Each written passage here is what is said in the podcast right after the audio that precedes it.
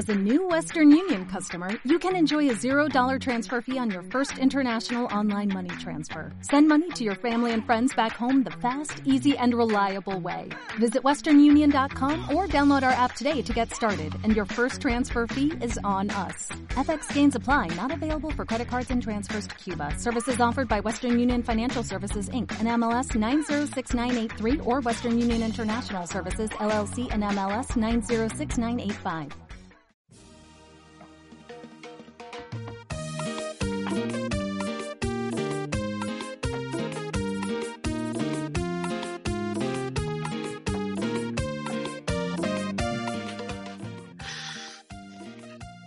Con estas Latin vibes, des moscovitas, llegó el otoño y las hojicas marrones caen bucólicas.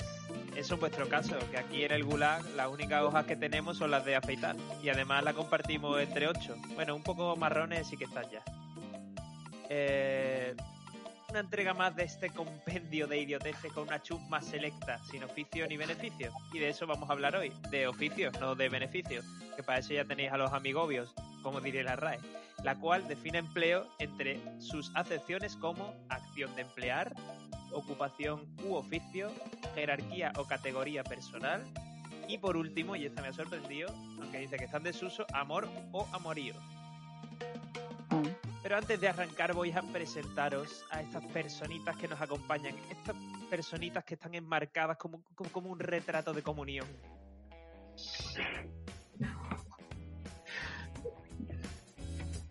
Poco de música que no podéis escuchar. Y te iba a decir, ¿y dónde están esas personitas, Juan Frank?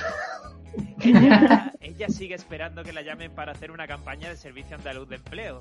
Para la que tiene guardada el copy, para la que tiene guardada el copy, ¿tú sabes o qué? Victoria, la reina del flow López. ¡Ey! Yo cada vez que más Él cutre. está opositando para señor que mira obras. Luis M de esa mezcla lleva poca agua. Martín. Hola Internet, ¿qué pasa? Y ¿Cómo por último, él sigue haciendo como que eso de la música y de los conciertos es un empleo. Jesús Gorrito de Protección Albañilístico Albarrán. Estamos en las ondas para todos vosotros. Y él es empleado del mes, del mezcal en la roca en el restaurante mexicano La Rosa de Guadalupe, Juanco M. Peligro. ¡Peligro! Esto, esto es una escalada. La presentación es como una escalada, cada vez mayor. Hemos, sí, cada, vez, cada vez ocupa más tiempo. Dentro de poco será Sí. todo presentación en cinco minutos de programa.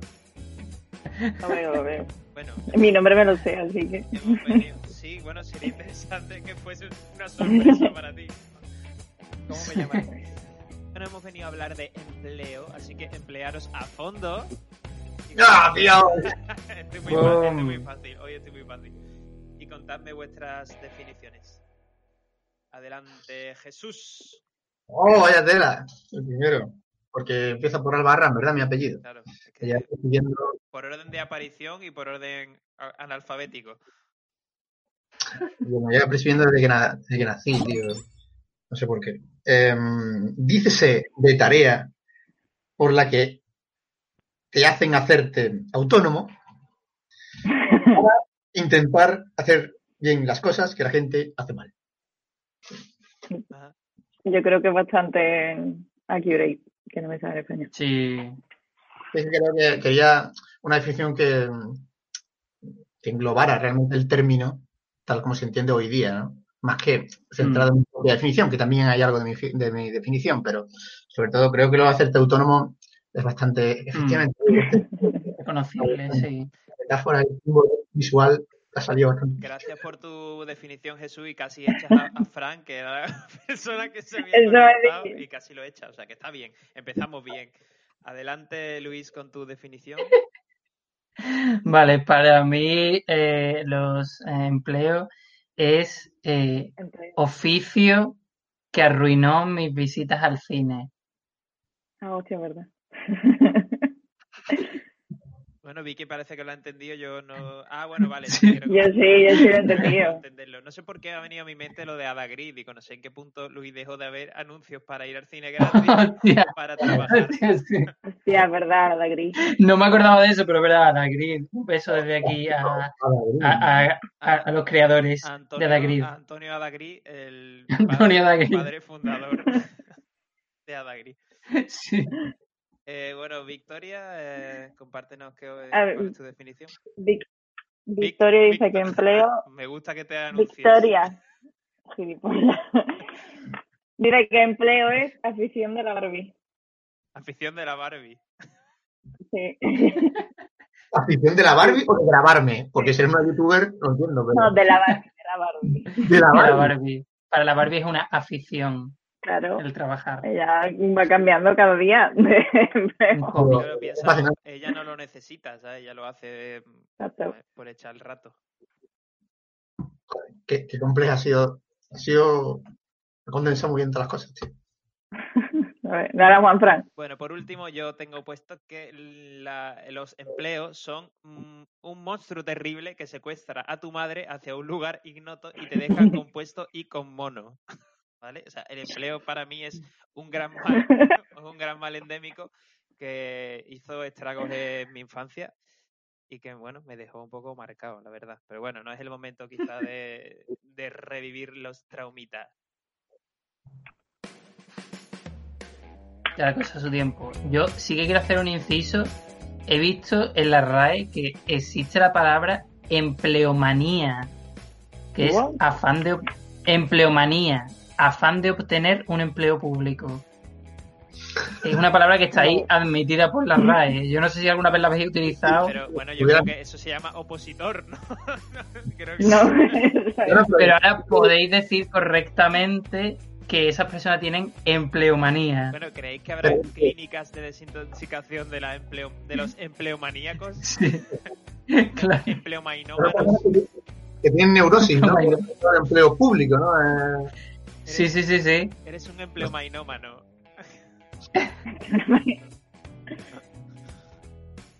Voy a tomar trabajina, trabajina a desintoxicarme. Trabajina Bueno, hablando de... heroína en tocar. Sí, trabajina ha sonado. Sí, a ver si funciona otra vez el no. Trabajina, Trabajina. Trabajina dícese de herramienta de trabajo de muchas personas. Bueno, trabajina. pido perdón, Perdón. pi- pido perdón desde aquí, sí. Ah, el, el término no ha sido el más adecuado. bueno, hablando de esto eh, y hablando un poco de lo que planteaba Vicky de que trabajar por puro ocio, ¿cuál sería vuestro trabajo soñado? Vuestro para la gente con empleo manía es un empleo público, poner sello en una administración. Para vosotros, ¿cuál sería vuestro empleo que dirías? Pues, lo compro. Jesús. El mío es. Ah, bueno, venga, adelante, no sé. Venga. El mío ya. Eh, Tú, tú, tú, tú, Vicky, por favor, adelante. Sí, ya es una frase. Eh, dormir y hacer dinero. Ya está. Eso es lo que yo quiero decir. ¿Cómo? Dormir por dinero. Ganar dinero mientras duerme. Ya está. Probadora- es lo único. Probadora de colchones. Por ejemplo, ¿no? no ¿Te sería vale? mal. ¿Probadora de colchones te vale? Bueno, Sí, pero- O sea, que el dormir. Además, con la espalda como la lo- tengo, que perfecto. dormir es lo que genera tus ganancias, ¿no? O sea, dormir es la función principal del empleo. pero, ¿y si estás en la cama sin dormir, no ganas un duro? Sí, ¿no? Pero también. Oye, también te valdría, también te valdría ser directora de documental. Porque Hacer dormir sería tu empleo, eso también estaría bien. Harías dormir a la gente. Sí, desde aquí a todas las personas con insomnio recomiendo el documental 13 lagos, que son 13 planos de 10 minutos cada uno de un puto lago. Sí, sí. Y bueno, y no quiero hacer spoiler, no quiero hacer spoiler de cómo acaba. Pero- Pero pero- bueno, acaba con un puto Este lago. documental es aquello que Humberto Eco llamaba el espacio C. Lo veis, que ya hablaremos en, otro, en, otra ocasión. ¿Pero de quién es? ¿De quién es? Ya. Un cabo, El ¿quién es los espacio, el espacio Eh, C no es el de garaje. Lucifer. El espacio C no es el garaje de Comando G. ver, hablando de garaje, Ah, sí, María dice que, bueno, que un amigo, su, su trabajo perfecto ser- sería ser vigilante de aparcamiento, cosa que también, pues, estaría bien. Pero de lo Bueno, que- pero yo tengo- Vigilante. Yo tengo siempre la duda de que si yo fuese vigilante de aparcamiento me gustaría ser de los que van motorizados. Es decir, un aparcamiento, aunque sea pequeño, ¿eh? me da igual. O sea, imagínate que tiene 15 plazas, no importa, pero tener, no sé, un, un buggy, algún método de desplazamiento que yo pueda ir por el garaje moviéndome, porque ahí andando. si está en una Pero- partida poco apocalíptica, yo, a mí no me gustaría ese trabajo. Pero para ser vigilante de aparcamiento tienes que tener un pasado turbio, ¿no? Tienes que ser viudo, a ver, alguna movida así. O sea, no te contratan de la nada, tienes que tener un pasado turbio. Sí. Tiene que ser como magneto. Hacer Hacer Ah. ¿Cómo de chunga ha sido tu vida? Oye, Magneto sería un buen vigilante de aparcamiento, ¿sabes? Te, te vas a la Ya. barrera sin tener que darle al botón. Si está, mal, Mm. si está mal aparcado, te la ajusta a mano. Es de- un poquito para acá. Sigue diciendo María, él habla de estar sentado en su garita y punto jugando al WoW. Es decir, que vigilar lo que se dice vigilar tampoco. No vigilaba. Claro, Pero a ver, yo pienso una cosa, tampoco, los coches tampoco se mueven mucho, quiero decir, que a no ser que venga una persona a robarlo y se lo lleve, no se va a ir, que tampoco hay que vigilarlo demasiado, ¿sabes? Claro, exacto, que se vigila en un aparcamiento, exactamente. Entiendo que, que no vengan a gente no claro, pero no sé, que verá que no es una guardería, ¿no? Que, ay, Forescore, no le pegues a ese Opel Vectra, ¿sabes? No, es que puede estar el hombre tranquilamente, ¿sabes? Pues sí, yo sí que tengo un, un trabajo ideal Vigilante de gnomo, que, de, bueno, vigilante de gnomo de jardín, ¿no? Es como más o Vigilante de gnomo. eh, perdón, perdón, Luis, dime.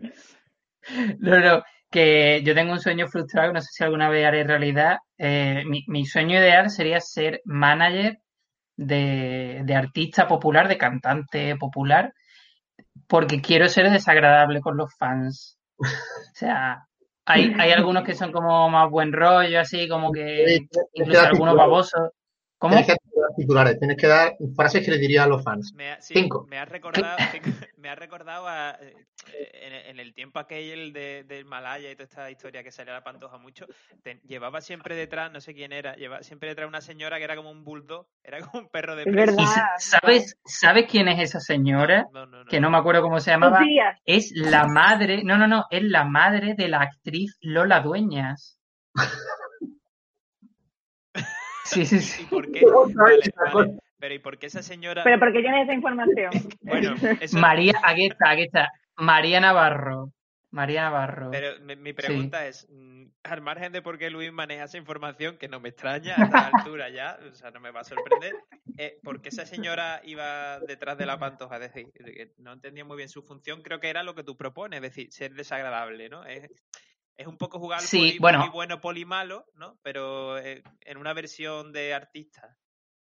Hmm, Hay que entender un poco, hay que contextualizar un poco esa persona. María Navarro, eh, casada con Nicolás Dueñas, también actor, al que probablemente recordaréis por Aquí no hay quien viva, por interpretar al padre de Lucía. Eh, Pues eh, esta señora es de todo sabido, aunque quizá vosotros lo desconozcáis, que estuvo durante muchos años entrenando en la Mossad, en el, en el ejército israelí. Entonces, cuando, eh, es una mujer a la que le gustaban las emociones fuertes. Entonces, cuando volvió a España para instalarse nuevamente en su patria, pensó, ¿cuál es la emoción más fuerte a la que me puedo someter aquí ahora? ¿Qué Se le quedaba Voy a pa- lo- el país chico, ¿no?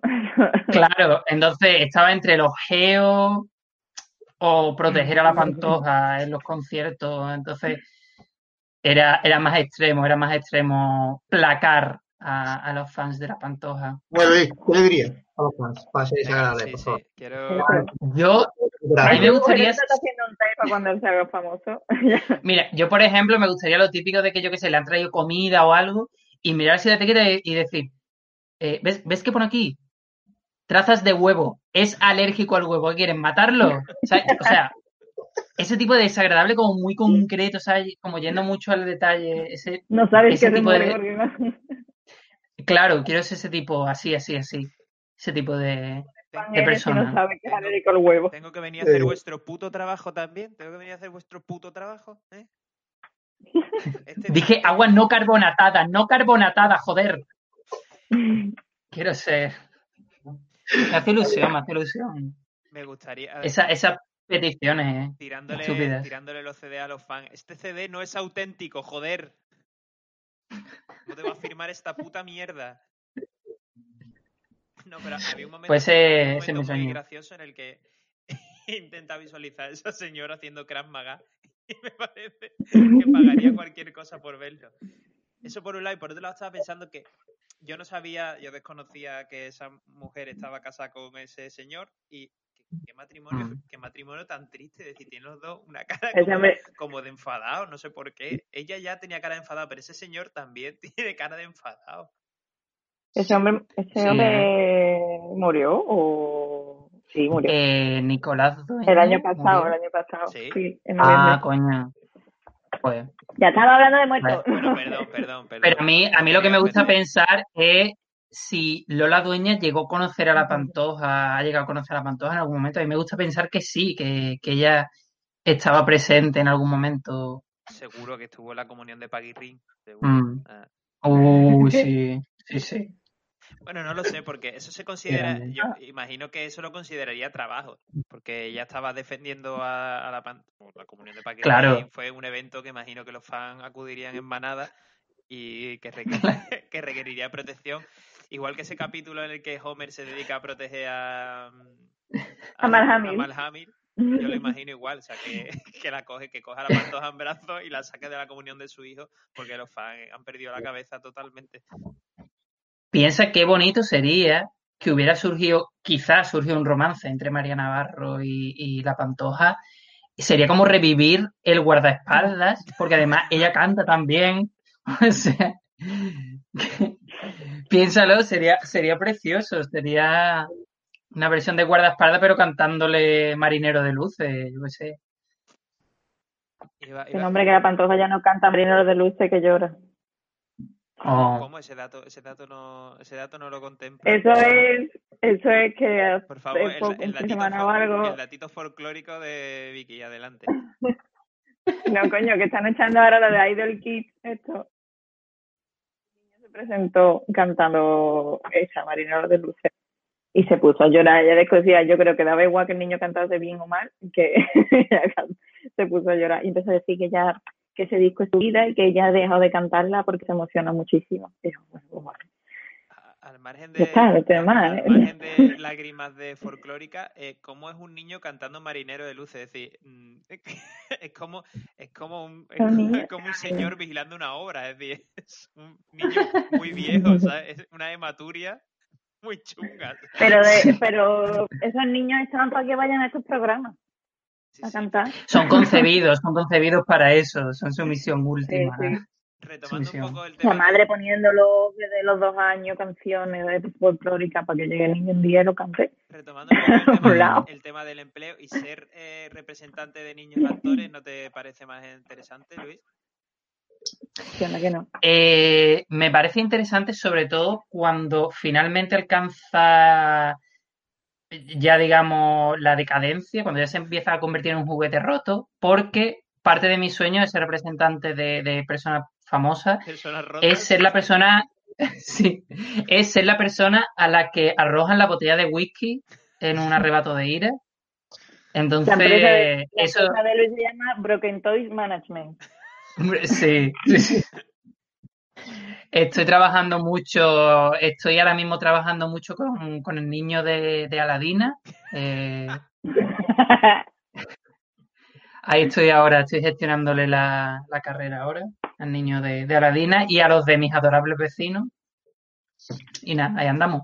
Para mí es que toda esa gente, eh, para mí, para esas personas siempre existe una solución, porque en mi cabeza yo lo quiero solucionar de forma alegre, ¿no? Entonces, siempre que hay algún actor así que debutó siendo joven y que ya no se ha vuelto a saber nada de él, yo siempre pienso, estará haciendo teatro. y yo lo cierro y, estoy, me, y me siento bien, porque pienso que bueno, que su vida, su vida ha continuado y que siguen teniendo éxito. Y que, Sigue bueno, teniendo empleo. que es verdad que yo no puedo asistir a todas las obras de teatro que se hacen, ¿no? En, en España, Hombre, claro. pero o en Latinoamérica, algunos incluso pienso, bueno, habrán emigrado y allí habrán encontrado, ¿sabes? Como... pero, Mira, el de, el de Chachipiruli se fue a Argentina. ¿ves? Claro, por Es eso verdad. entonces, para mí es un cierre correcto y adecuado para mí sí que decir, estarán haciendo teatro. O sea, yo entiendo que esos niños todos estarán haciendo teatro. Mi trabajo soñado es ser farero. O sea, a mí me encantaría ser farero. Uh, Pero ser farero de, de los viejos. O sea, ahora no. Ahora entiendo que ya no tiene mucha gracia. O sea, todo mecanizado. Claro. mm, Ahora, si sube- farero con, mani- con manivela. Además, hombre, a lo mejor no tan, no tan antiguo. Quiero decir que no sé, que, que quizá a lo mejor un burrito que de vuelta tampoco está mal. Pero, pero que ahora entiendo que es una profesión que, que ha, que ha perdido mucho. No sé si habrá asociaciones de fareros como los fareros de antes. A lo mejor me gustaría ponerme en contacto porque seguramente haya, haya gente que esté reivindicando la vuelta a- a- al oficio. Que A sea, los faros. que se ha mecanizado y eso habrá hecho perder pues, multitud, de, multitud de empleo, la verdad. que Desde que, desde que se mecanizaron los teares no se ha visto un- una pérdida de empleo igual. ¿sabes? O sea, todos los fareros. Pero bueno, yo creo que ha ido perdiendo también con, los- con los años. Mucha gente que se dice farero y después no, es- no es tal, ¿no? Son unos, unos fariseos.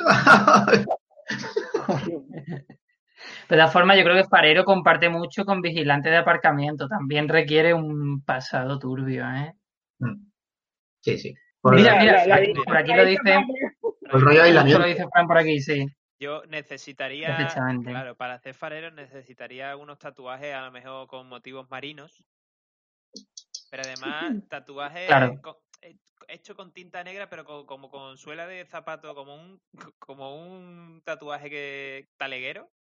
De estos que se ponen verde. Sí, Y una que se ponen y a lo mejor un ancla así mal dibujada, o, ¿sabes? Un, un corazón que no cierra bien del todo, porque eh, lo empezaron muy bien, pero terminaron regular. Ese tipo de cosas, ¿sabes? Un nudo, un buen tatuaje de un nudo, ¿sabes? Eso Uh. yo creo que es necesario para ese farero. ¿Sabes dónde puede quedar muy bien un tatuaje de un nudo? Cerca del agujero del culo.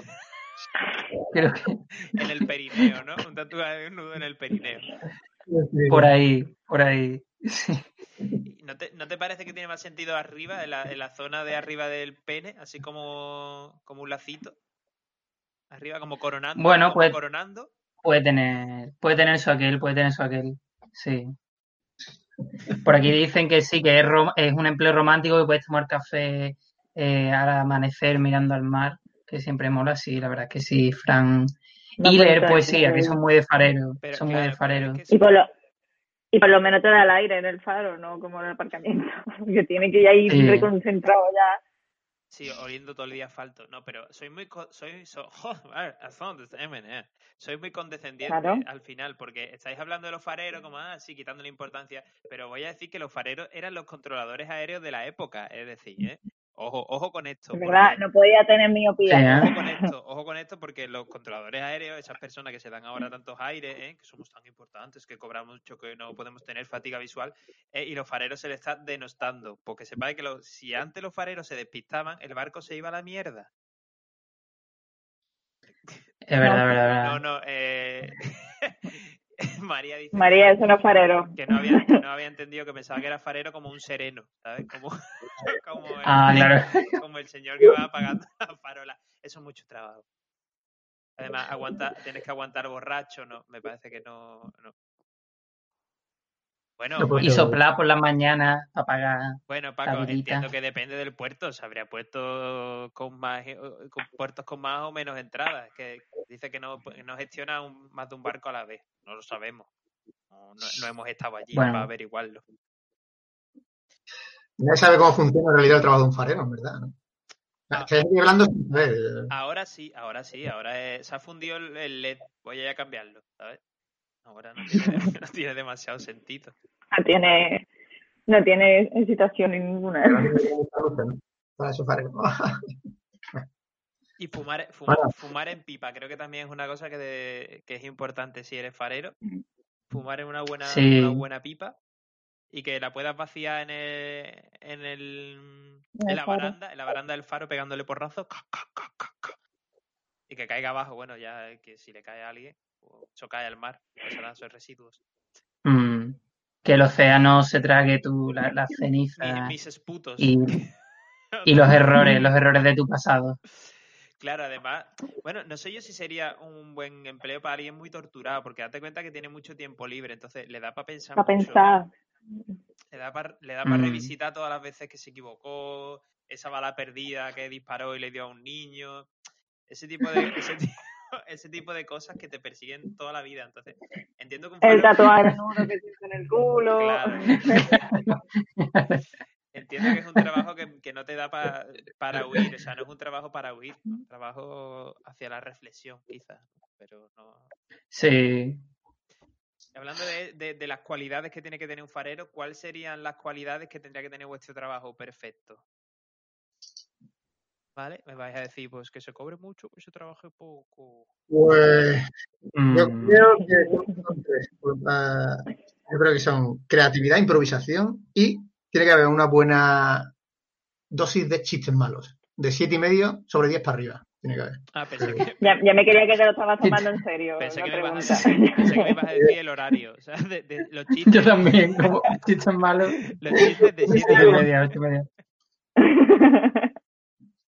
Es como Bueno, hay- hombre. hay creatividad, pero los chistes tienen su momento. No, porque si no esto, Sí. esto es Esto es un despipurre, hombre. anarquía no. Creatividad sí, anarquía no. Efectivamente. Son las tres cosas que yo creo que son emblemáticas para un. Mm, ¿Queréis- queréis Yo creo que. Perdón, sí, no, sí. no, no, que nada, iba a decir una iba a decir que estabais confundiendo ya la libertad con el libertinaje, con el tema de los chistes. Eh, sigue, sigue. Que yo creo que eh, mi trabajo perfecto debería incluir una oficina en la que siempre haya un tupper olvidado en la nevera. Eso siempre. Sí, o sea, no, no, nadie sabe de quién es. Nadie dice que sea Nadie se lo suyo. Es un tupper nadie... Exacto. Y es un tupper que va cogiendo moho, pero que se queda ahí porque nadie lo tira, pues nadie lo reclama. También compañero que te enseñe compulsivamente fotos de sus hijos. Creo que es bastante importante para favorecer cualquier clima de, de oficina. Si es por Zoom, eh, dadas las circunstancias actuales, pues que comparta pantalla y, y enseñe las fotos. una diapositiva de... Sí, y por supuesto muchas presentaciones en PowerPoint. Creo que cualquier trabajo que se precie tiene que incluir mucha presentación de PowerPoint. Pero, ¿y consideras que debería ir con presentación de PowerPoint con soniditos? Eh, a ver, obviamente sí, Juanfran, pensaba que no tenía que aclararlo. Perdón. Y a poder ser, y a poder ser con musiquita MIDI, andina, con una- Y GIF con brillantina, ¿no? Que es lo que hacen. y WordArt, WordArt. Entonces estamos Me está hablando, estamos hablando que probablemente entonces sean los PowerPoint que antes se pasaban por correo, ¿no? Que te pasaba tu tío por Eso me- correo. Efectivamente, me- un arte que por me cierto se está perdiendo. Uno. Se ha perdido ya. Me está recordando a uno que le mandó eh, su madre a, a mi amiga, o sea, su- se lo mandó a ella, y era de los garbanzos. Y De los yo, garbanzos. ¿por qué te manda tu madre un PowerPoint de garbanzo? No era una O indirecta sea, que para, había que comience más, para que comience más legumbres. Pero si es que vive con ella, ¿sabes? o vivía en ese momento con ella, es que no lo entiendo. Bueno, creo, creo que había un problema de comunicación. bueno, me, re- me retrotraigo un poco a, a lo que hablábamos antes de lo de los PowerPoint, eh, porque Luis opina que es un que es un empleo que se ha perdido, o sea, ya no eh, el, el manufacturero de PowerPoint ya no trabaja o por lo menos y ya no está viendo su trabajo, ya no está viendo la luz. ¿Qué otros trabajos del pasado recuperaríais? ¿Qué trabajos creéis que se han perdido que deberían volver? Mm, Yo es que he descubierto, así documentándome un poco, que existió eh, como a finales del siglo XVIII, sobre todo en, en Irlanda, Gran Bretaña y tal, un empleo conocido como knocker up, eh, que se traducía ¿Es que te como desper- No, no, no, despertadores, despertadores. Y eran personas que Ah. despertaban a la gente para que fuera a trabajar y tal, tocando la ventana con palo o con, o Eso lo veo. ¿eh? Eso lo Yo veo. iba, eh, yo iba a incidir en una profesión que muy parecida, que además tiene mucho que ver con, eh, con, el farero, que es el sereno español, tío. Claro, Ah, ah. Efectivamente. realidad- No sé si. Yo lo de- veo, ¿eh? No, pero tenía las llaves de todo el vecindario. O sea, es decir, era la concentración de poderes. Estaba mm, en aquella época bien vista. Porque Sí. Por lo que sea, caudillo. No sé. Por lo que sea, digo que sea. Y, y, y el tío tenía la llave de todo el vecindario. O sea, tú le das la llave de tu casa a un nota y esperas que te despierte por la mañana, como dices tú, tío, como un knock Y- yo lo veo, ¿eh? Pero- A mí me haría falta. Pero piénsalo, Confrontación. o sea, estamos, estábamos en realidad viviendo del sereno. estamos en realidad viviendo en una eh, eh, en un franquismo falso, te quiero decir. Bueno, estábamos viviendo, porque quién lo vivió, ¿no? Eh, se supone que el caudillo era, se supone que el caudillo era el que tenía el poder, pero había señores como los serenos, ¿sabes? O sea, la división de poderes eh, no estaba, no estaba clara. O sea, había- Estaba Claro, los pero serenos, Franco, era el sereno de España. claro, tenía, tenía la llave de España, efectivamente. Claro. Fijaos cómo, cómo realmente sabía lo que hacían, porque dieron el nombre de sereno. O sea, si alguien no te va a dar problemas, es alguien que está sereno. Que está excitado, el excitado, o yo qué sé, el violento. El violento, ¿no? No, no, no. Hombre, a ver, sereno. el excitado es que tiene pinta de que si te cogen el portal de casa. te- Sí. Pero yo creo que viene más de que cuando tú llegabas muy ciego a casa, pues estaba el, o sea, en compensación Llegaba, ¿no? estaba el sereno. Claro. Que te abría la puerta, que el señor sabía, ese, ese señor podía meter la llave por ti sin problema. Y hablando, hablando de empleos perdidos, y esas revistas con artículos sobre cómo hacer cómo hacer eh, bordado. ¿Dónde está eso ya? Se ha perdido con internet. ¿Cómo hacer, Revista con cómo hacer qué? Ese periodismo, Ah, eh, claro, sí. Mm, mm. ese periodismo sub, sub, subperiodismo, que todo el mundo, todo el mundo sabe qué tipo de revistas son, y, y tu Sí. madre a veces las ha comprado, o algún familiar tuyo Sí. las ha comprado. Eso se ha perdido completamente, tío. Y además te explicaban, tienes que coger, le busca por aquí, no sé qué. Y, y a mí me fascinaba, en plan, de, "Ostras, hay gente que lo hace. hace esto". Así empezó Mancio Ortega, ¿sabes? Sí, sí. Mm. Como- Oye, ¿y no habéis pensado que a lo mejor realmente Amancio Ortega eh, en realidad es Spiderman. Sí.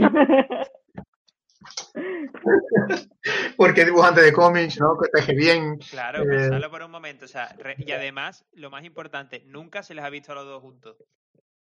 Que me parece Es verdad, que es verdad. que la prueba definitiva de que Amancio Ortega es Spider-Man.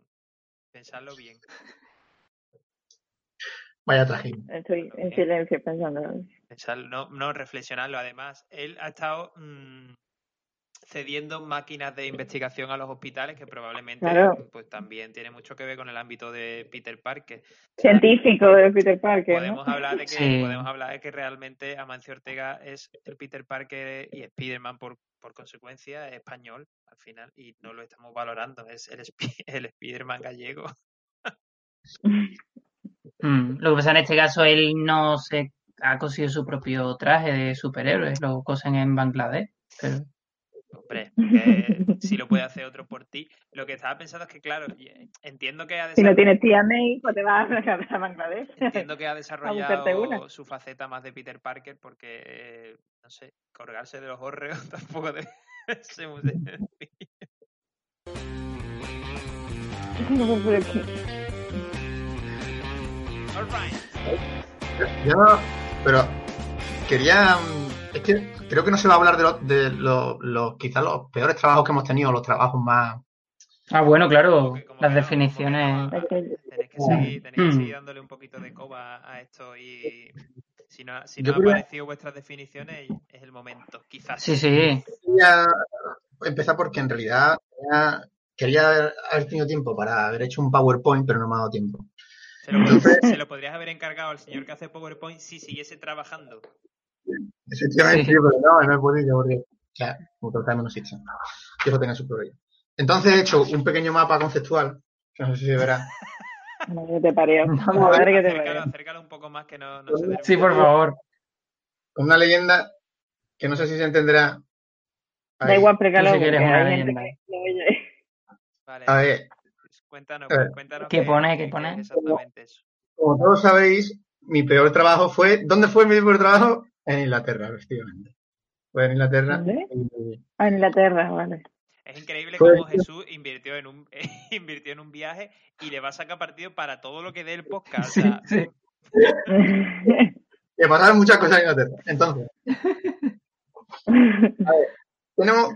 Era Kitchen Porter, ¿no? Que parece que, que tiene mucha porter el nombre, pero que va, es verdad. Kitchen Porter suena como, como un cantante de jazz.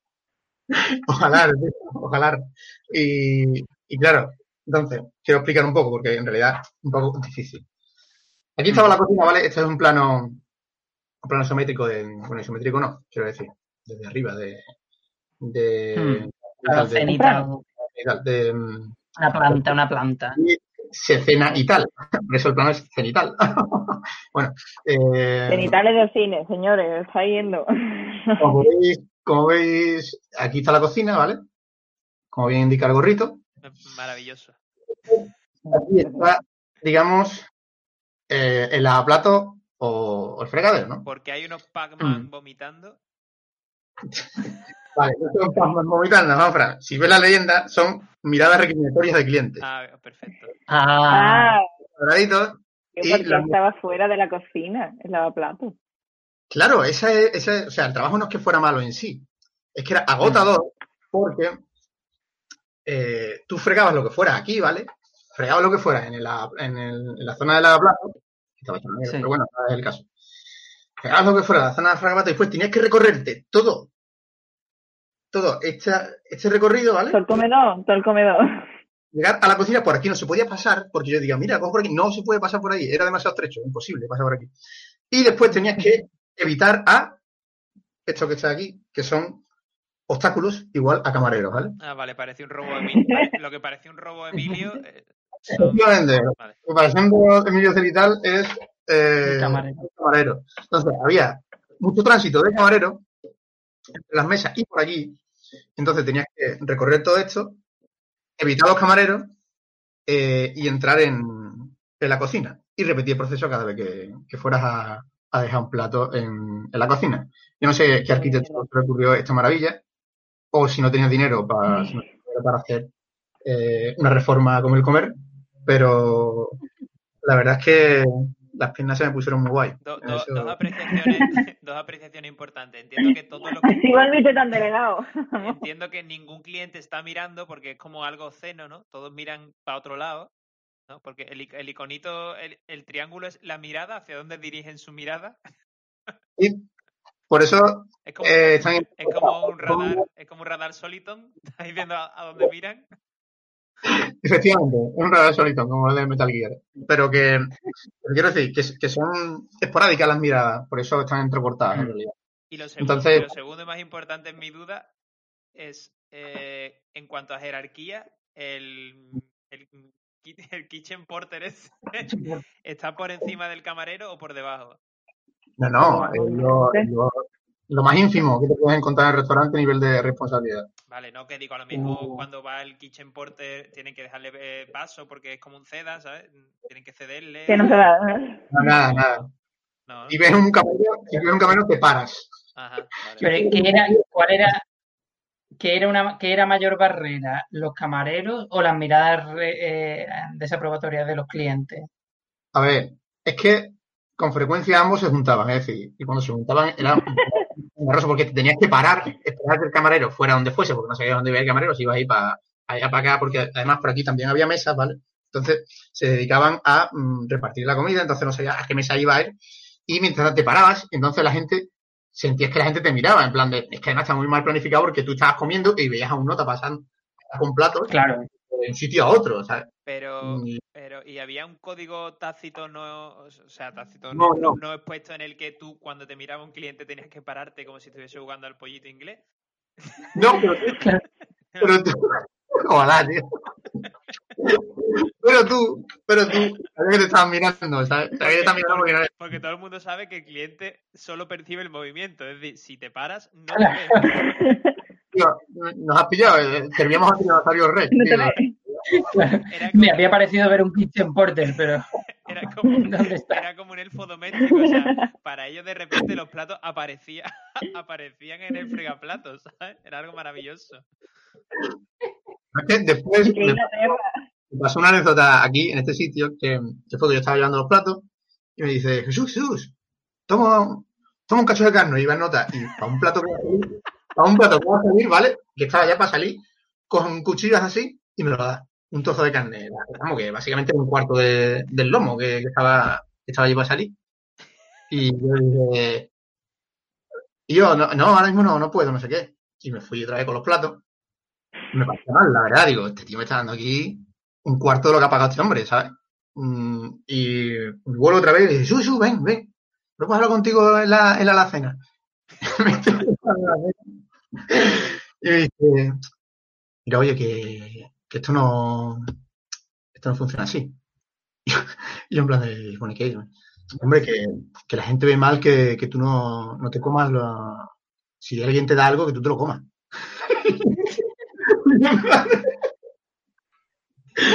me, está diciendo, me está diciendo que la gente que está ahí trabajando me ve mal, porque mm, sabes que no me ha parecido bien que le hayas cortado la mitad de un lomo a un nota que le ha pagado y que puedo decírselo al jefe y que por eso me estoy, estoy teniendo esta conversación contigo. Pero me lo imagino como, me lo imagino como muy medieval, o sea, me lo imagino como trinchando con el cuchillo el trozo de lomo, ¿sabes? Que acaba de sacar de una brasa. Girándolo con la mano, ¿no? Toma, cómetelo. cómetelo, chicken, chicken porter. Porter, Chicken Potter. número. Chicken Potter. Vayamos, Ahora lleva a, pollo. vayamos a hablar a la, a la alacena, Chicken Potter. Era la cena. Bien Potter, tío. Bueno, pues ya está, esa era mi anécdota. Y me quedé a cuadro y dije, bueno, pues ahora todo lo que me den me lo voy a comer, ya está. Y me daban cosas, yo qué sé, la mitad de las Pobre papas. Pero- Muy fuerte, ahí comiéndose la comida del cliente y encima tomándose mal, que no lo hiciera. Un saludo. Ahora cuando me, cuando me mal ya no lo sentía tanto, digo, pobrecillos. Pues luego me dice cuál es, cuál es el restaurante para no ir. para no ir, Para no ir. Ah, para que no se me coman el lomo. Mi lomo está mordido. Habrá sido un chicken tender. Chicken nugget. Pero no lo he visto. Esa, esa es la magia del chicken tender, hijo. Nunca lo verás. Un saludo de aquí a, a los chicken tender invisibilizados del mundo. Sí, por favor. Ay, Dios, ya está. Esa era mi anécdota. A seguir vosotros con los vuestros. Mm, bueno, yo. eh, a ver, yo dije que mi anécdota era.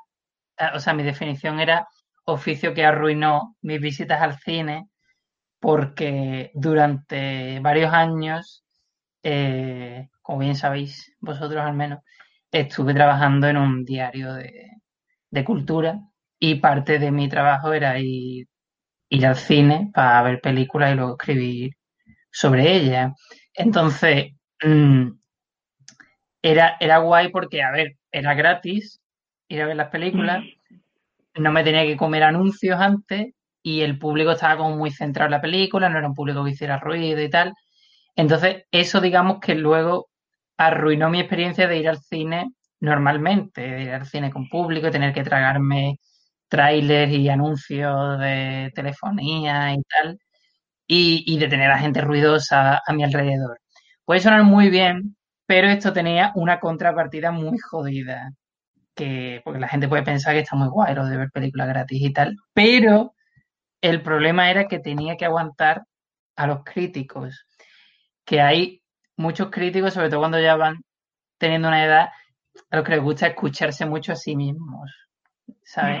Entonces, decir que Es como que llegaba- comentarios en voz alta, no decían "Hum, ha, hum". Sí, entonces mucho antes de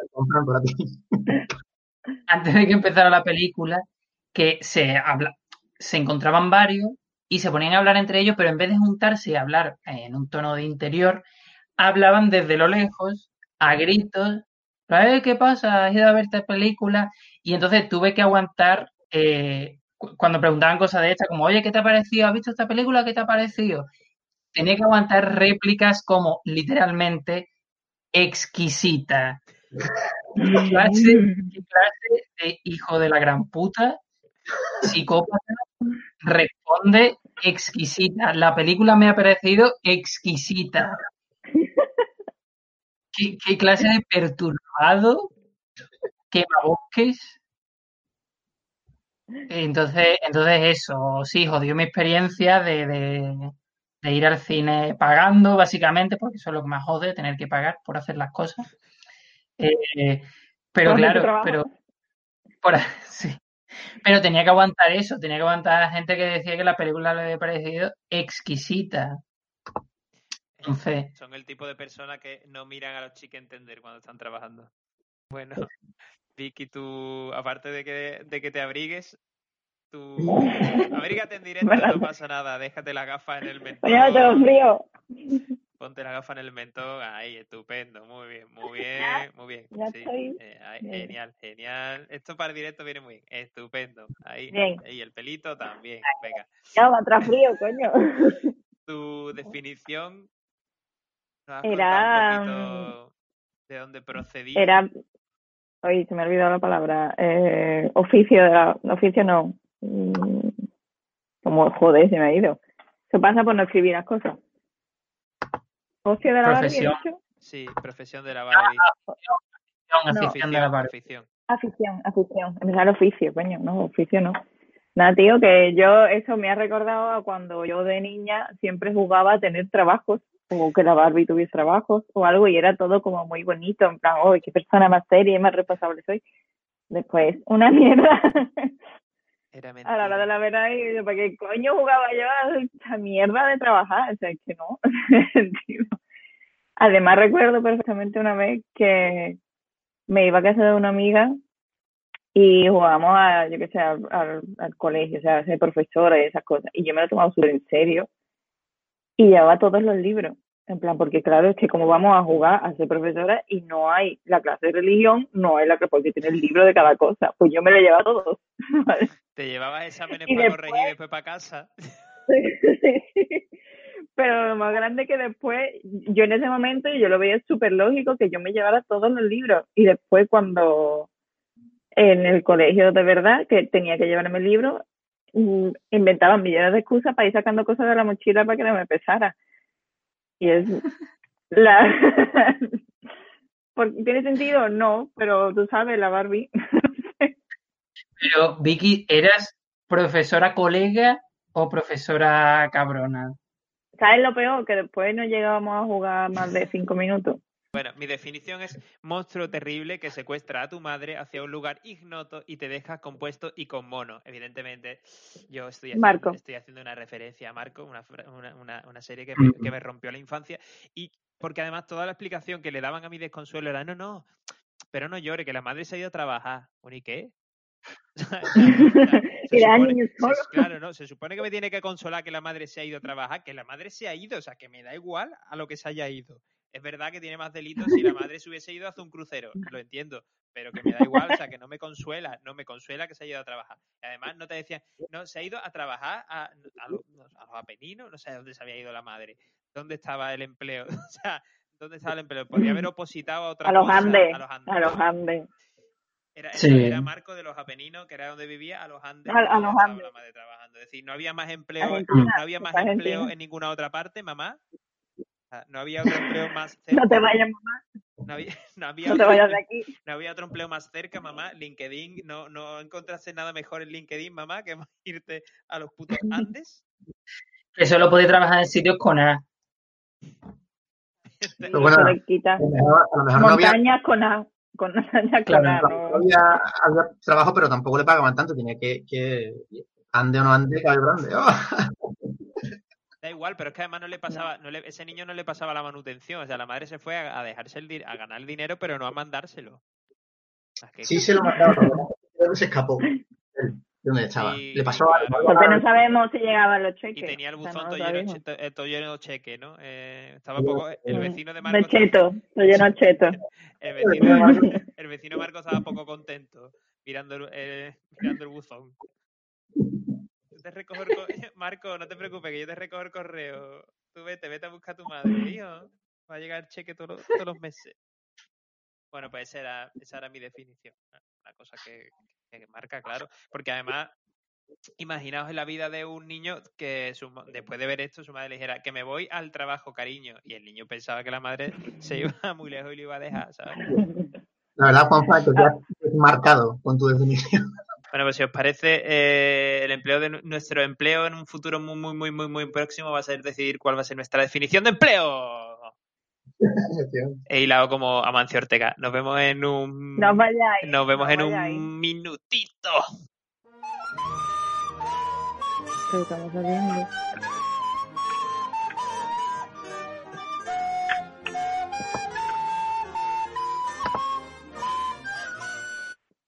Reunida la totalidad de los agentes del Circo Lingüístico de Moscú a día tal, del mes tal, del año tal del calendario ortodoxo, se decreta que los empleos son actividades inventadas llevadas a cabo por seres invisibles que te pueden hacer rico si sabes cómo hilarlo bien.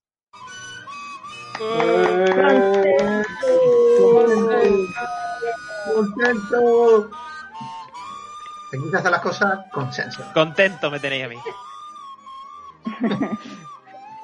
Bueno, una, una, una vez más hemos parido un horror. Espérate, porque tengo, tengo la flauta metida en el sentido. Ahora. que le sigue sonando.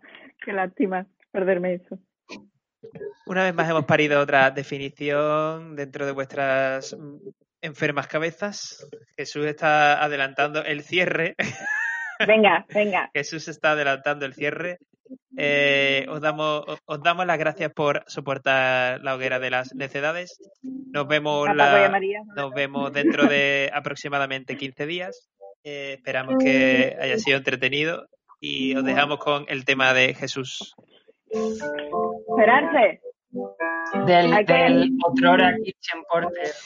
No, el, el, el otro era Kitchen Porter, ha sacado un disco y un libro y no lo hemos hablado. Es verdad, eh, prometimos hacer, prometimos hacer la promoción. Adelante, antes de que, antes de que cierres, eh, por favor, cuéntanos, cuéntanos, cuéntanos, Chicken Porter, cómo, cómo- cómo ha sido, cómo ha sido, cómo ha sido el lanzamiento de tu libro y el lanzamiento de tu disco. O sea, es que eh, es una, per- es, es una persona que, no- que no sabe hacer una sola cosa a la vez. O sea, po- Es un se- señor de renacimiento. se podría, haber, No. se podría haber conformado con sacar el libro o con sacar un disco, sin embargo, mm, ha decidido hacer las dos cosas. Pues nada, es un grupo que se llama William Prime, acabamos de sacar disco el día 14, nos podéis escuchar la, en, en las mayores plataformas En iTunes también creo que estamos, y en YouTube también podemos, podéis escuchar el disco completo, son nueve canciones, eh, el disco es homónimo, se llama William Prime, y, mezclamos, hacemos una miscelánea, ¿no? de, de folk, rock, e incluso tenemos algo de psicodelia también, algunos toques pequeños de blues. Y, bueno, aparte de eso, eh, el 15 de septiembre salió este libro, eh, que fue Premio Manuel Álvaro Humanístico 2020. Eh, y es un recorrido mm, sobre la trayectoria de los primeros años de, de Bob Dylan.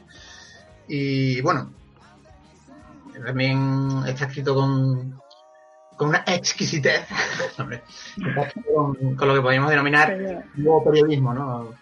Tiene muchos trazos ¿Puedes? literarios y, y- es muy, Os confirmo, nada, os confirmo que tiene, tiene un mapa dibujado por Jesús que está bastante, bastante mejor, bastante, bastante mejor que el de los Chicken Chicken Porter, la verdad. Vale, eh, Jesús, Jesús Albarrán, ¿puedes recordar el título del libro para quienes nos estén escuchando por, El- iBooks el título es Eso, que o Walking, Spotify?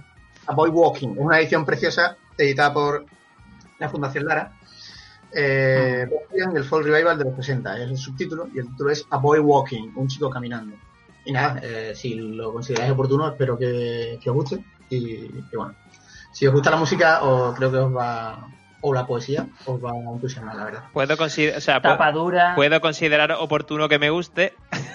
puedo considerar oportuno que me guste.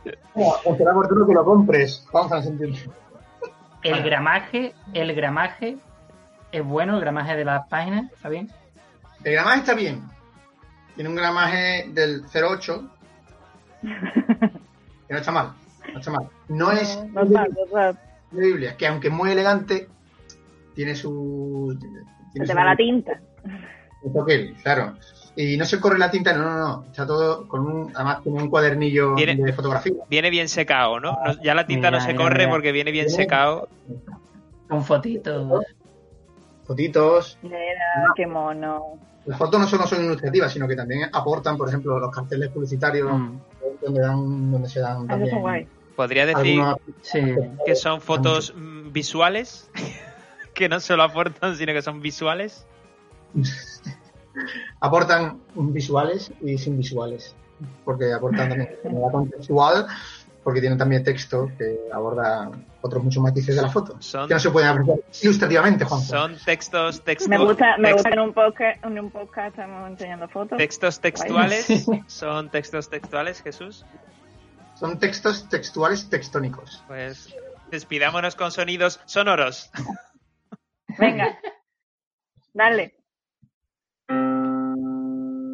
Estáis preguntando qué canción será este programa. Todo el mundo sabe que las gafas con tus compañeras, tus amigas, Se ha quedado.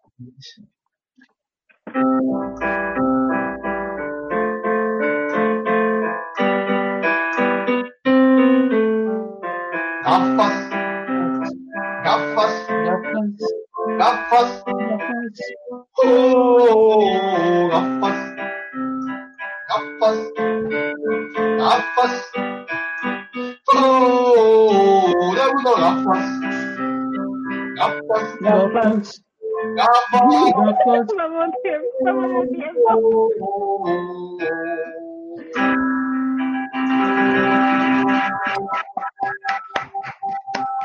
Un placer y hasta la próxima.